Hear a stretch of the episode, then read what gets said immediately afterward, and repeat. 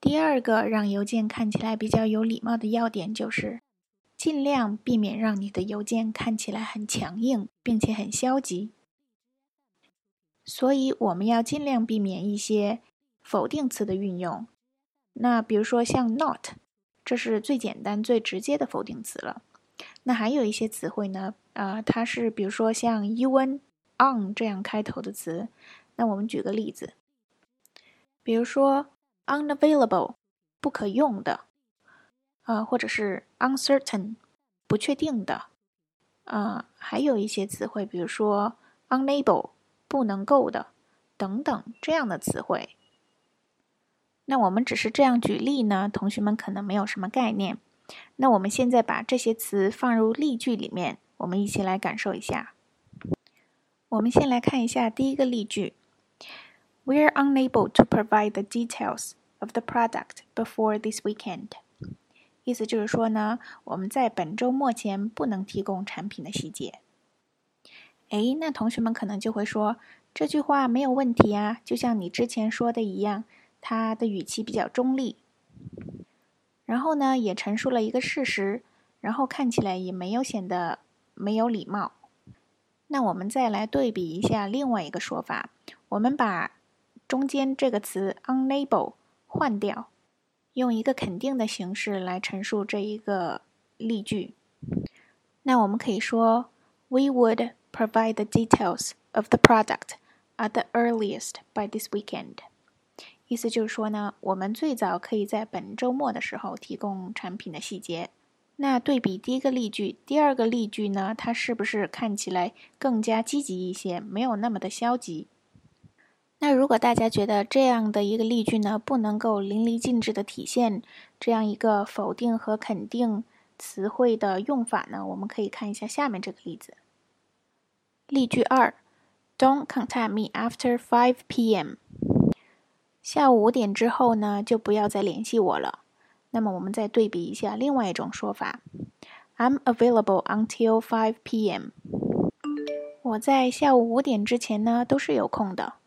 那这两个例子相对比起来呢，后者是不是看起来更加的平易近人，没有让人觉得很反感？那么前者呢，看起来就会让人觉得有一点点的反感。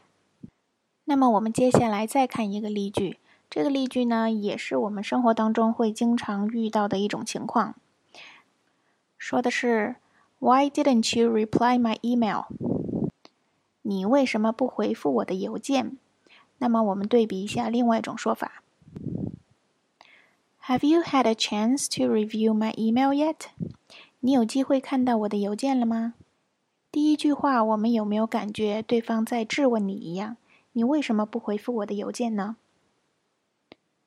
这两组例句的对比呢，会让人觉得后者更加的委婉，更加的有礼貌。我们接下来再来看一下例句四。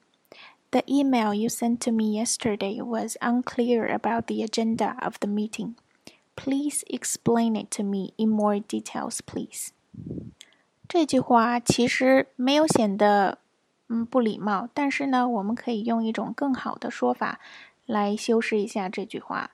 我们紧接着来看一下：I would be very much appreciated if you could provide more details about the the agenda of the meeting you mentioned in the previous email。这两句话放在一起的时候，我们是不是明显明显的感觉到第二句话会好一些？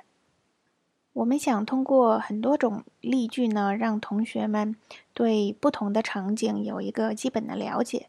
所以呢，我们接下来再讲一个例句。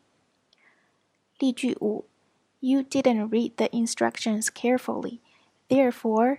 Your system has shut down。那么我们来对比一下第二句：The system may automatic shut down if you if any installation errors occur。第一句话是说你没有仔细的阅读说明书，所以你的系统被关闭掉了。而第二句话呢是说，如果在安装过程当中出现了任何的错误，系统可能会自动关闭。相比之下呢，第二句话只是陈述这个事实，而第一句话看起来呢，说的就是你自己的错误导致了系统关闭，这让人觉得是一种责备的语气。通过以上的例子呢，我们可以看到，同样是表达一个意思。那么，如果我们用不那么强烈的语气和比较积极的话语呢，就会让邮件看起来更加的有礼貌一些。